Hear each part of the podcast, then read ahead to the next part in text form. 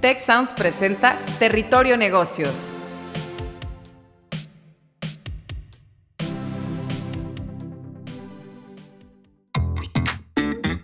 Ahora entramos a Territorio Negocios. Un espacio de diálogo y reflexión sobre las nuevas tendencias y transformaciones de los negocios en México, América Latina y el mundo. Yo soy Alicia Galindo. Yo soy Jaime Martínez y te damos la bienvenida al podcast de EGADE Business School y la Escuela de Negocios del Tecnológico de Monterrey. Bienvenidos a un episodio más de Territorio Negocios, en esta ocasión con el importante tema de los efectos económicos globales de la guerra en Ucrania. Los invitamos a unirse a la conversación que estamos teniendo en redes sociales con el hashtag Territorio Negocios y comentar, por supuesto, sus impresiones y opiniones de lo que estaremos discutiendo en este y cualquier otro episodio de Territorio Negocios. Vamos a darle la bienvenida a nuestro invitado, que es Jorge Soto, Risk Practice Director en Quantum Risk Management y profesor de la materia de derivados en la Escuela de Negocios del Tecnológico de Monterrey. Yo soy un servidor, Jaime Martínez, decano regional para la Ciudad de México de la Escuela de Negocios del Tecnológico de Monterrey. Los riesgos geopolíticos para la economía global han sido una constante en la última década, desde el enfrentamiento económico entre China y Estados Unidos hasta el triunfo de gobiernos populistas en muchas partes del mundo. Sin embargo, estos riesgos han sido sorteados en su gran mayoría hasta recientemente que Rusia decidió incursionar en territorio ucraniano, desatando un conflicto armado. Rusia es la onceava economía más importante del mundo y uno de los mayores productores de materias primas, con particular relevancia en productos energéticos. Más allá de las caídas en los mercados y de las primeras señales de desabasto ya en ciertos productos, este conflicto en Ucrania amenaza directamente el crecimiento de la economía global y empeorar las perspectivas inflacionarias. Eh, Jorge, dando pie y conectando con este contexto, pues sabemos que eh, Ucrania está viviendo plena y totalmente una economía de guerra, algo que hacía ya muchos años no veíamos en el continente europeo, y Rusia a su vez, como país agresor, empieza a notar los estragos de las sanciones que en Occidente se han impuesto sobre su economía. Me encantaría que compartieras con la audiencia y fuéramos discutiendo las implicaciones que este conflicto pudiera estar teniendo en los dos territorios directamente involucrados y que acabo de mencionar. O sea, por un lado, a ver, ¿cuál es el impacto sobre la economía ucraniana? Pero por otro lado, en la economía de Rusia de este conflicto. Muy bien, Jaime. Buenas tardes. Eh, gracias por la invitación. Eh, recientemente el, Fondo Monetario Internacional advirtió que la guerra en Ucrania, en Ucrania tendría un fuerte y severo impacto en la economía mundial y ha avisado que los países con lazos económicos con, con Ucrania y Rusia están eh, expuestos a un, a un riesgo especial por lo que podrían sufrir escasez de bienes, además de interrupciones en, la cadena de suministro. Eh, recientemente el Fondo Monetario Internacional y el Banco Mundial están preparando un paquete de ayuda de alrededor de 4.400 millones de dólares para apoyar a Ucrania, eh, según el último comunicado de, estas dos instituciones. ¿no? Eh, para dar algo de contexto de lo que está sucediendo, el 50% de las exportaciones rusas eh, provienen de petróleo y gas natural. Eh, Ucrania y Rusia recientemente eran socios comerciales. Eh, como tú mencionaste, uno de los principales socios comerciales de Ucrania es Rusia y, viceversa, ¿no? Entonces, pues muchos productos o muchos insumos se van a ver afectados por, por esta guerra, ¿no? hemos estado viendo recientemente que los precios de ciertos commodities, eh, maíz, trigo, petróleo, gas natural, eh, se han incrementado, ¿no? Entonces, pues esto puede ocasionar eh, cierto desabasto. Jorge, em, entre las, digamos, la dimensión económica, que es algo muy particular de este conflicto, con sanciones a la economía rusa de una magnitud y de una severidad que no se veía en décadas, me encantaría que abordáramos eh, un poco ese aspecto. Eh, por un lado, bueno, como ya se anotó, en Occidente los gobiernos han mostrado una eh, presteza a organizarse como pocas veces se había visto en la historia y presentar un frente común sancionando al gobierno ruso, pero incluso también a grandes empresarios, a las élites, a las oligarquías rusas, muchas de ellas conectadas, por supuesto, con el sector energético y sancionarlas todas. Y eso, por supuesto, pues eh, eh, nos lleva a, la pregunta que me encantaría, Jorge, que nos dijeras, pues, ¿qué, tan severo o qué, qué tanta capacidad de sobrellevar estas sanciones incluso crees que tenga Rusia? Y oye, y después de que nos platiques eso, Jorge, me encantará preguntarte si también crees que eso, precisamente por el lado inflacionario, crees que tenga doble filo para las economías occidentales y del resto del mundo. Sí, de acuerdo. Mira, Recientemente, Estados Unidos, Canadá, Reino Unido, Japón, Francia, Italia y Alemania han respondido imponiendo una serie de sanciones económicas. Dentro de las sanciones económicas eh, que se están dando, incluyen la congelación de activos fuera de los cuatro principales bancos rusos, rusos, un veto de exportación para productos de alta tecnología en las áreas de semiconductores, aeroespacial y naval, y limitantes para negociar en las monedas de países que se están adhiriendo a dichas sanciones. Eh, cabe señalar también que la bolsa de Moscú ha disminuido alrededor de un 40%. Las tasas de interés se han ido de 11 al 15% más o menos y el precio del rublo pues también está en mínimos históricos. El gobierno de Rusia tiene un par de aliados en el mundo. Uno de ellos es China, y es un país con el cual suele actuar coordinadamente en las Naciones Unidas. Hasta el momento, China no ha ofrecido apoyo a las acciones de Moscú, no las ha estado apoyando, pero tampoco las ha cuestionado.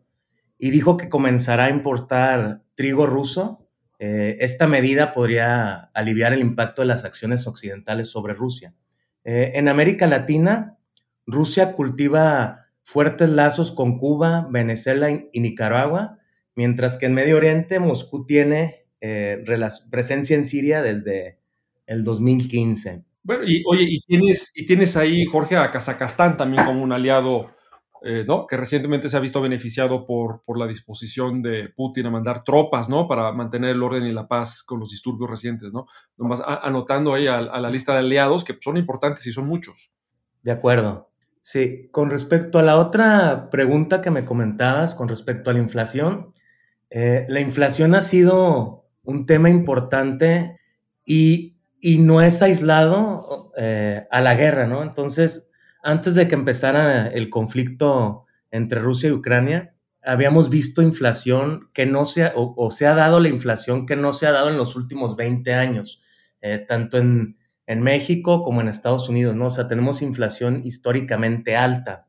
Rusia es uno de los mayores exportadores de petróleo y gas natural, como ya les mencionaba, eh, estas acciones, sanciones económicas que, que, le van a poner a Rusia de, de prohibir eh, o, que los, los, los, gobiernos van a, van a prohibir la compra de, de petróleo, pues podría ser como un, un, efecto boomerang, ¿no? Que, que por una parte va a hacer que el precio de los energéticos se incrementen.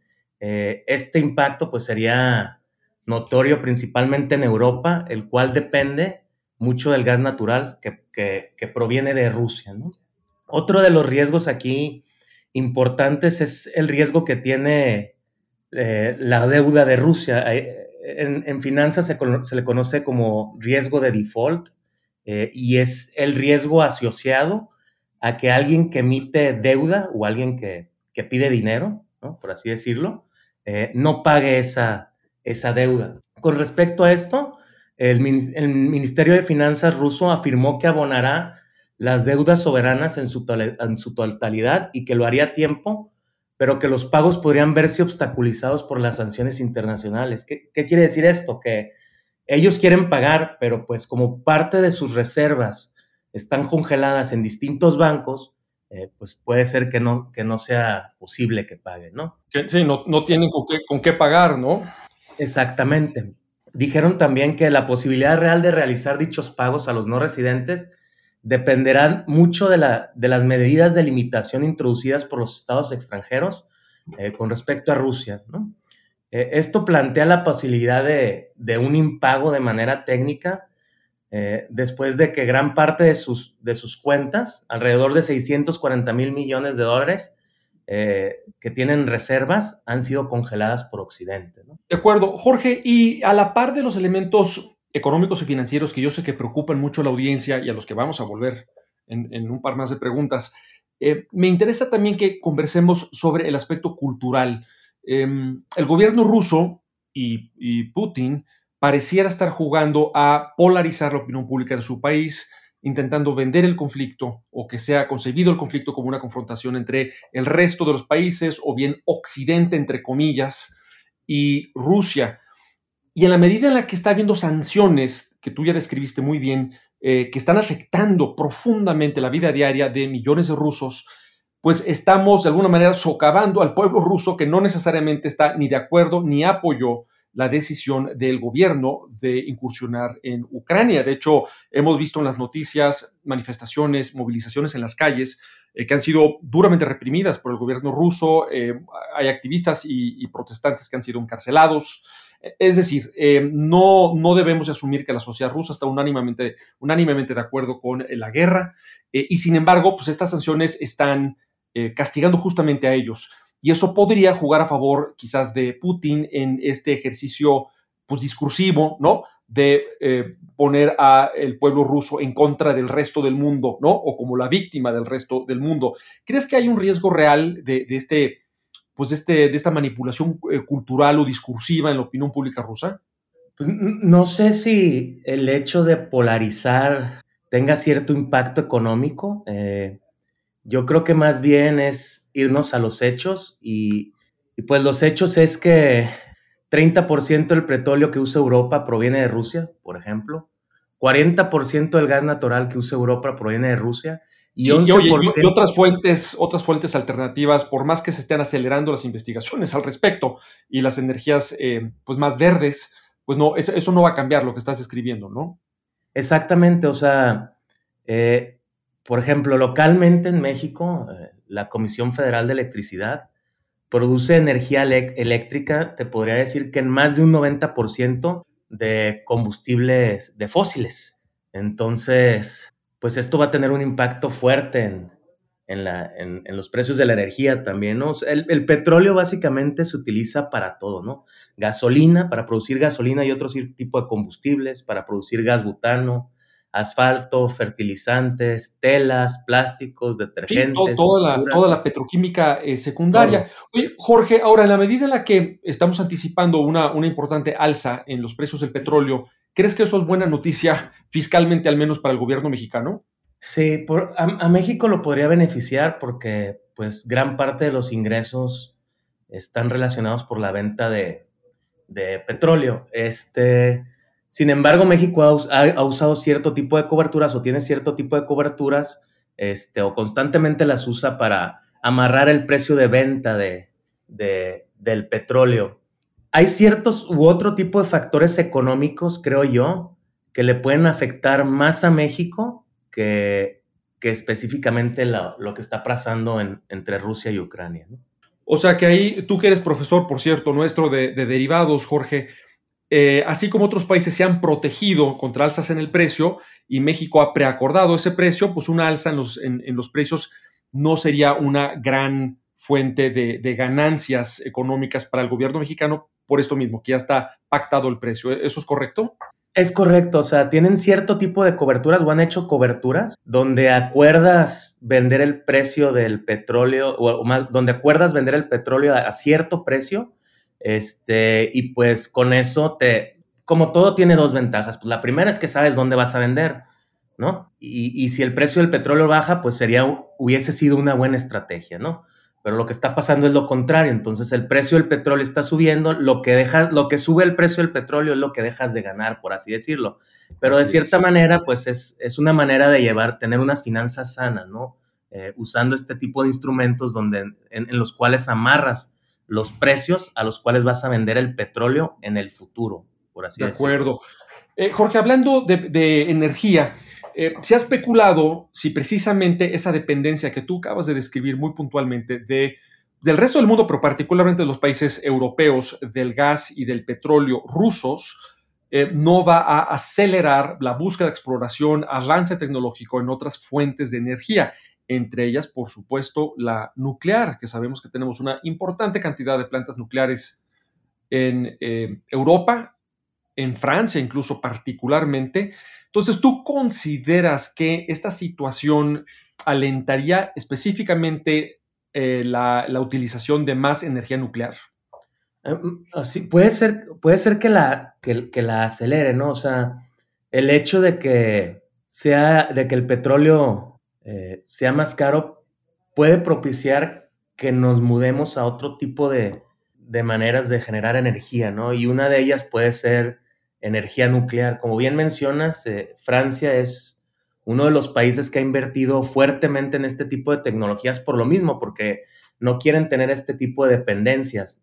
Eh, el principal productor de, energía nuclear es Estados Unidos, el segundo es China y el tercero es Rusia, ¿no? Entonces, pues otra vez volvemos, a lo mismo, estamos bien relacionados globalmente con Rusia, ¿no? En general, el mundo. De acuerdo. Y mira, y volviendo a la preocupación número uno de muchos de nuestros escuchas, no todos, pero muchos de ellos, sobre el impacto de esta crisis en la economía mexicana, pues se ha hablado de la inflación. Em, no sé si en otros frentes, Jorge, eh, ¿no? Donde, por ejemplo, sabemos que las vías marítimas de, transportación y las cadenas de suministro en tiempos de guerra tienen que dar prioridad a buques relacionados con el esfuerzo bélico. Por ejemplo, está la afectación del espacio aéreo, ¿no? Y la, el, cambio o, retrasado de rutas aéreas eh, comerciales y de carga, ¿no? De pasajeros también. Eh, eventualmente, esa oleada de efectos, ¿qué tan fuerte crees tú, Jorge, que se va a sentir en México? Bueno, México no tiene esta dependencia que tiene Europa eh, de Rusia, ¿no? Nosotros tenemos una dependencia mayor con, con Estados Unidos. Eh, si tú ves, hay, ciertos instrumentos financieros que todos los días se cotizan y estos instrumentos financieros tienen de insumo eh, la volatilidad. Y la volatilidad es, en términos muy prácticos, qué tanto varía un activo, o sea, qué tanto se mueve un activo, ¿no? Un activo que tiene una volatilidad baja significa que se mueve poquito. Un activo que tiene mucha volatilidad significa que se mueve bastante, ¿no? Eh, el tipo de cambio, veníamos hace, menos de dos, tres semanas, eh, estábamos abajo de 21 pesos, hoy andamos en niveles de 21.40. Esta volatilidad que te platico, que utilizan los instrumentos financieros para saber si un activo se va a mover mucho o poquito, ha aumentado, ¿no? Entonces el mercado ya le puso un precio más caro a los productos que están relacionados con el dólar peso, ¿no? Entonces se espera que el dólar peso tenga movimientos más abruptos, ¿no? Y que ya los está teniendo. Del lado de las bolsas vemos lo mismo. Eh, la, la, expectativa es que las bolsas también se muevan bastante, ¿no? Se muevan más que lo que se habían estado moviendo. Con respecto al riesgo de default, que es otra variable importante, eh, comprar un seguro eh, para, para cobrar en caso de que Rusia no pague su deuda es 12 veces más caro que hace un mes, por así decirlo. ¿no? Entonces, eh, estos instrumentos, por ejemplo, si yo compro un bono y un bono me cuesta, me, paga una tasa de interés del 7%, y, y, el instrumento en específicamente se llama Credit Default Swap, me cuesta un 2%, significa que yo al final del día me voy a llevar un 5% únicamente. ¿Por qué? Porque recibo un 7% de Rusia o del país que haya emitido la deuda y me cuesta un 2% cubrirla. Entonces neto me llevo solo un 5%. Entonces, estos instrumentos, dentro de ellos está la probabilidad de que el, de que el país o el emisor de la deuda deje de pagar, ¿no? Este, te digo, se movió la última vez, el último mes 12 veces. Entonces, esto simplemente es, el mercado está diciendo, la probabilidad de que Rusia haga default, pues es muy grande, ¿no? O se ha incrementado bastante. Eh, por otro lado, en México también hemos tenido mucha inflación. Eh, las tasas de interés han ido aumentando eh, y como la inflación no ha sido aislada, sino que ha sido generalizada en el mundo, pues Estados Unidos ya ha empezado también a, a subir tasas de interés y estas subidas de tasas de interés vuelven a impactar el tipo de cambio, específicamente el dólar peso. ¿Por qué? Porque si me pagan más interés en un país con un riesgo menor, pues me voy a ir a ese país. Ah, no, absolutamente claro, Jorge, y, muy interesante cómo nos eh, llevas a, ver la inteligencia de los mercados, los mercados financieros, y cómo entendiendo el porqué de su racionalidad y su comportamiento, podemos obtener pues muchas eh, pistas de, cómo muchos analistas, estrategas, eh, en fin, actores económicos y, de diferente índole están evaluando la situación y aprender un poco de, esos cambios anticipados, o sea, esas, esas pistas que podemos derivar del comportamiento anticipado de, los mercados y que no dudo que es algo que eh, compartes con nuestros alumnos de la Escuela de Negocios, Jorge, en todas, en todas tus clases. Estamos llegando ya al final del capítulo y antes de pasar con una última reflexión tuya, Jorge, quisiera compartir dos pensamientos con la audiencia. La primera de ellas es que ha quedado muy evidente en medios de comunicación cómo la sociedad rusa se ha volcado a las calles para eh, protestar y manifestarse en contra de la guerra y sin embargo y trágicamente esa sociedad rusa es la que está siendo afectada por muchas de estas medidas económicas eh, contra la economía rusa. Y es importante que sepamos distinguir lo que es del gobierno ruso de lo que es el pueblo y la sociedad rusas con las que el resto del mundo, y México incluido, pues tenemos lazos históricos, fraternos, culturales y demográficos que esperamos que se restablezcan con la celeridad eh, posible y, mayor. Entonces, e, es algo por lo cual todos hacemos votos. Y la segunda reflexión es que eh, una cosa es conquistar un territorio y otra cosa es mantenerlo. Y conforme las tropas rusas pudiesen seguir avanzando en Ucrania y como hemos visto en incursiones militares en otras partes del mundo, particularmente en Medio Oriente. Eh, una cosa es, bueno, tomar militarmente la capital y el territorio y otra cosa muy diferente es lograr mantenerlo y lograr un gobierno y la paz em, y esa em, duración, digamos, de esa nueva presencia política en ese nuevo territorio. Entonces, esa es una, em, un signo de interrogación que queda abierto independientemente de que el gobierno ruso logre eh, la conquista militar en Ucrania. Adelante, Jorge, con tu última reflexión. Pues todas las empresas que, que tengan exportaciones o importaciones, al final del día tienen una exposición al tipo de cambio, ¿no? Ya sea al euro, al dólar, al yen, a lo que gustes y mandes, ¿no? Entonces, sí es bien importante tener una estrategia de mitigación de riesgos para pues tratar de disminuir estos posibles efectos que puede tener el movimiento del tipo de cambio en los ingresos de, este tipo de empresas, ¿no?